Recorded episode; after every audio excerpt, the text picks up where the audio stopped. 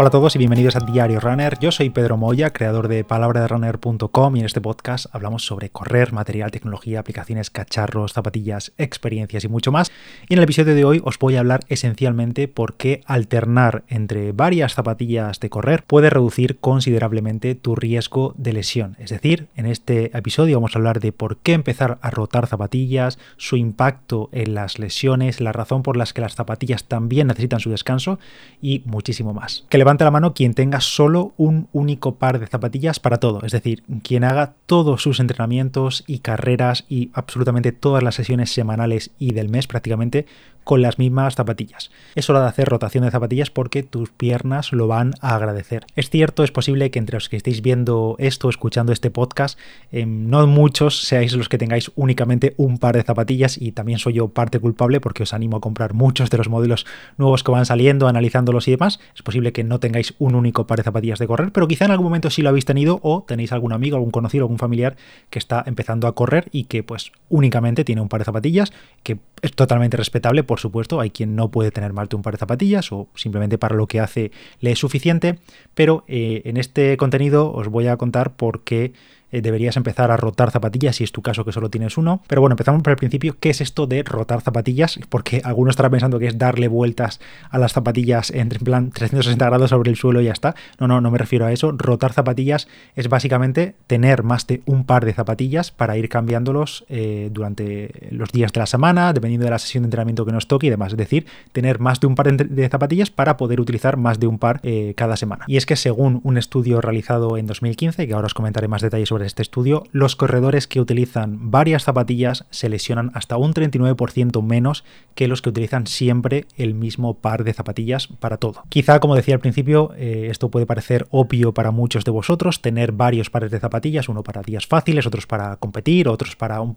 entrenamientos un poquito más rápido, pero es indudable que hay un enorme porcentaje de corredores recreacionales que únicamente usan unas para absolutamente todo y ya está. Y es más, la pueden utilizar durante años incluso interrumpidamente sin tener en cuenta el desgaste y la fatiga de los materiales. Seguramente conocéis a alguien que lleve con unas zapatillas las mismas eh, bastantes miles de kilómetros que están hechas polvo, pero ahí le siguen metiendo kilómetros y la realidad es que se están haciendo daños a sí mismos. Pero bueno, vamos al turrón porque uno de los trabajos más citados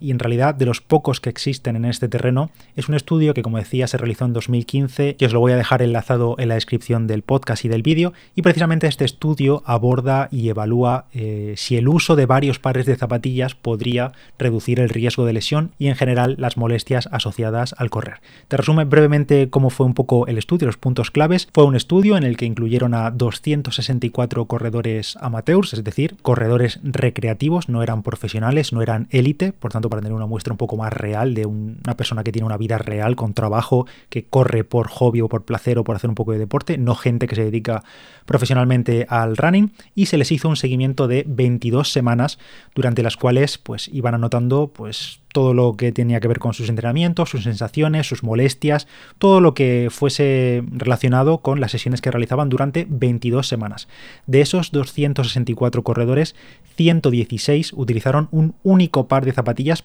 para todo el periodo, haciendo prácticamente el total de sus kilómetros semanales con exactamente el mismo par. Y por otra parte, los 148 corredores restantes utilizaron varias, múltiples zapatillas cada semana. De esos corredores no es que cada día utilizasen una zapatilla diferente, sino que ese grupo que utilizaba varias tenían unas zapatillas principales con el que corrían más o menos el 60% de los kilómetros totales de la semana, pero el resto de esos kilómetros rotaban también con otros pares diferentes, que es básicamente lo que haríamos nosotros por ejemplo, si tenemos una zapatilla de rodaje, de entrenamiento diario, la enorme mayoría de días de la semana van a ser rodajes fáciles, salvo unos días que serían un poquito más rápidos, series, cambios de ritmo, cada uno lo que haga. Y al igual que estos corredores la tenían, utilizaban más o menos la misma el 60% del tiempo y durante el resto rotaban entre otras un poquito más rápidas. El resultado del estudio, pues los investigadores determinaron que entre los corredores que usaban varias zapatillas en sus entrenamientos tenían un 39% menos de riesgo de sufrir lesiones y molestias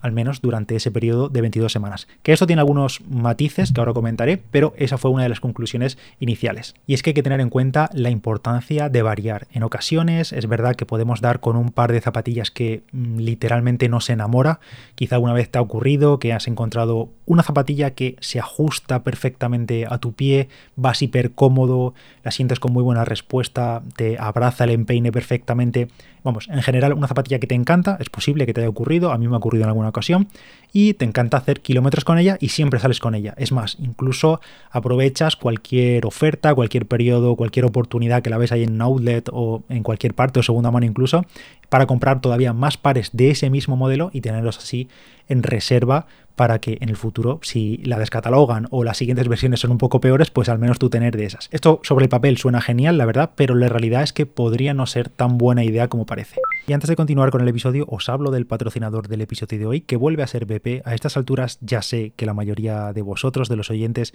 tenéis esta tarjeta Mi BP, que es gratis. Os he hablado de ella en otras ocasiones y ya os habréis ahorrado mucho dinero al repostar en las estaciones de servicio BP, pero buenas noticias porque os vais a ahorrar todavía más porque ahora la tarjeta Mi BP es mucho mejor y todos vamos a BPar al máximo este invierno.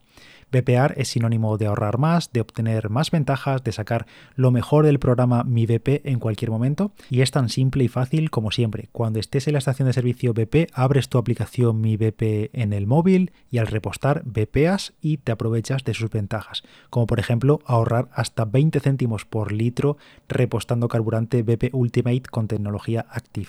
Bueno para tu motor y para tu bolsillo. Si aún no tienes la aplicación, descárgatela gratis totalmente buscando Mi BP en tu tienda de aplicaciones en el móvil y descubre toda la información en mibp.es. Te dejo como siempre el enlace en la descripción del podcast. Los investigadores de aquel estudio determinaron que usar varias zapatillas durante las semanas de entrenamiento de nuestros periodos y planes de entrenamiento que tengamos para nuestros objetivos puede ser una buena estrategia, es decir, hacer una rotación de zapatillas semanal puede ser una buena estrategia para reducir el riesgo real de lesión. Las personas en general, nosotros, los corredores en particular, tenemos patrones de movimiento fijados, tenemos una técnica de carrera bastante marcada, ya sea para bien o para mal, cada uno como puede, y mientras corremos, pues al final esos movimientos, esos patrones de movimiento, esa técnica se repite una y otra vez, eh, cientos, miles de veces eh, los mismos movimientos cada sesión, y al final al cambiar de zapatillas entre sesiones también podemos provocar pequeños cambios en esos mismos patrones y pueden ser cambios positivos, por supuesto.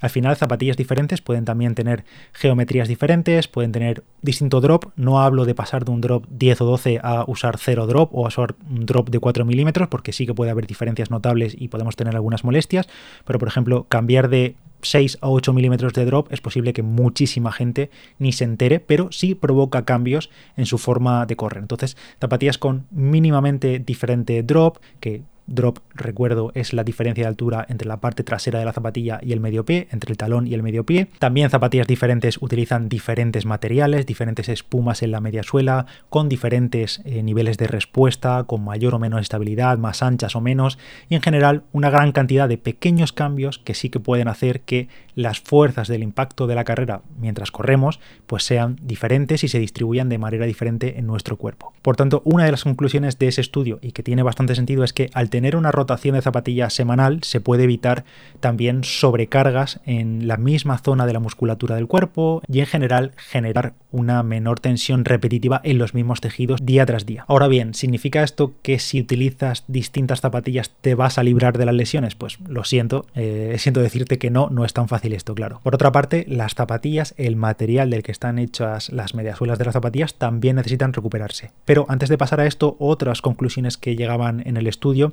y es que evidentemente también hay otros factores que protegen frente a las molestias o al posible riesgo de sufrir lesiones. Por ejemplo, vieron que la práctica de otros deportes que no fuesen solamente la carrera, sino que no fuesen solamente el correr, también reducía el riesgo de lesión. En concreto, vieron que el entrenamiento cruzado, es decir, hacer cualquier otra cosa que no fuese eh, carrera a pie, se asociaba a un 15% menos de riesgo de sufrir lesiones. También es verdad que, sobre todo la gente que corremos, las alternativas a correr suelen ser actividades de menor impacto que la propia carrera. Entonces, esto también tiene mucho sentido, ya sea el ciclismo o ir al gimnasio a hacer entrenamiento de fuerza, o natación, o movilidad, o yoga, cada uno lo haga. Y también se vio en ese estudio que una buena progresión que aumentando la distancia promedio de kilómetros cada semana también se asociaba a más de un 20% menos de riesgo de lesión. Es decir, que menos salidas esporádicas y más continuidad y kilómetros provocaba que la gente evidentemente estuviese más en forma y también fuese propensa a tener menos molestias. Y por supuesto, algo evidente que también mencionan en el estudio es que haber tenido una lesión previa, una lesión antigua, aumentaba el riesgo de tener una nueva lesión en más de un 72%. Y ahora sí pasa un tema que que mencionamos poco en realidad, pero es bastante importante y que normalmente no lo tenemos en cuenta, y es el estado de las espumas de las zapatillas. Nadie piensa en las pobres zapatillas, están ahí acompañándonos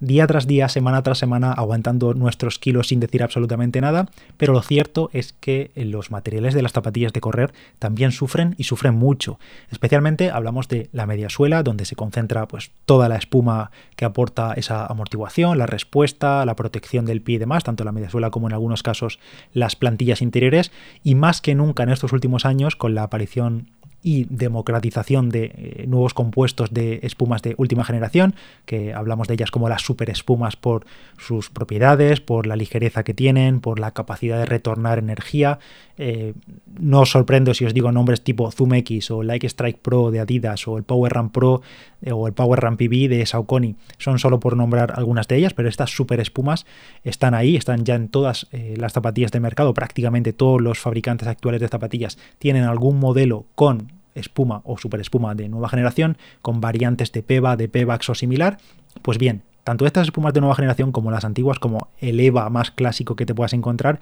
en todos los casos, esas espumas, después de los entrenamientos, o durante los entrenamientos, mejor dicho, se comprimen y descomprimen continuamente, pero luego no se recuperan en cuestión de minutos. En realidad sí, todas estas espumas evidentemente se recuperan mucho en segundos, en décimas de segundo y también en pocos minutos después de haber terminado los entrenamientos, pero parte de esa compresión que sufren no se recupera hasta incluso 24 o 48 horas después de haber entrenado. Así que ahí tenéis otra razón para rotar zapatillas, para darles tiempo de recuperación, porque los materiales de la propia zapatilla van a sufrir menos, también tendremos una mayor respuesta, un mayor mm, aprovechamiento de sus propiedades de, de estos materiales durante más tiempo y evidentemente esto hará que las zapatillas nos duren más tiempo, podremos alargar más su uso manteniendo en gran medida sus propiedades. Y por supuesto, si tienes varios pares de zapatillas, es probable que no les hagas tantísimos kilómetros a la misma zapatilla y por tanto podrás alargar su vida útil también durante más meses al poder ir rotando, ya sea una zapatilla para rodar suave, otra zapatilla para días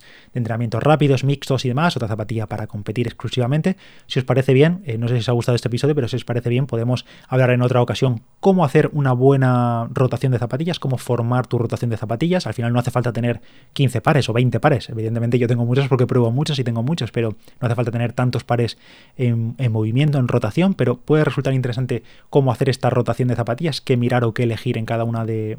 de los segmentos en los que decidamos zapatillas. Y para finalizar todo esto, ¿Significa que si no tienes más de un par de zapatillas te vas a lesionar? Pues evidentemente no. Si no dejas descansar tus zapatillas, evidentemente no te vas a lesionar únicamente por eso. Hay muchísimos más factores y más importantes que todos estos que pueden implicar una lesión, pero al menos ahora tienes una buena excusa para comprar otro par de zapatillas para correr si es que no tenías dos. Y si tienes dos, pues siempre hay un hueco en el armario para una tercera, una cuarta, una quinta o las que sean. Si te apetece, cuéntame en comentarios cuántas usas tú cada semana habitualmente o cómo sería tu rotación de zapatillas ideal o habitual y te leeré encantado. Gracias a todos por estar ahí, espero que os haya gustado este contenido. Yo soy Pedro Moya, Palabra de Runner en Instagram. Te animo a que te suscribas a Diario Runner Podcast y también en el canal de YouTube. Y en palabraderunner.com tienes mucha más información, análisis de zapatillas y muchísimo más. Nos escuchamos en el próximo. Chao.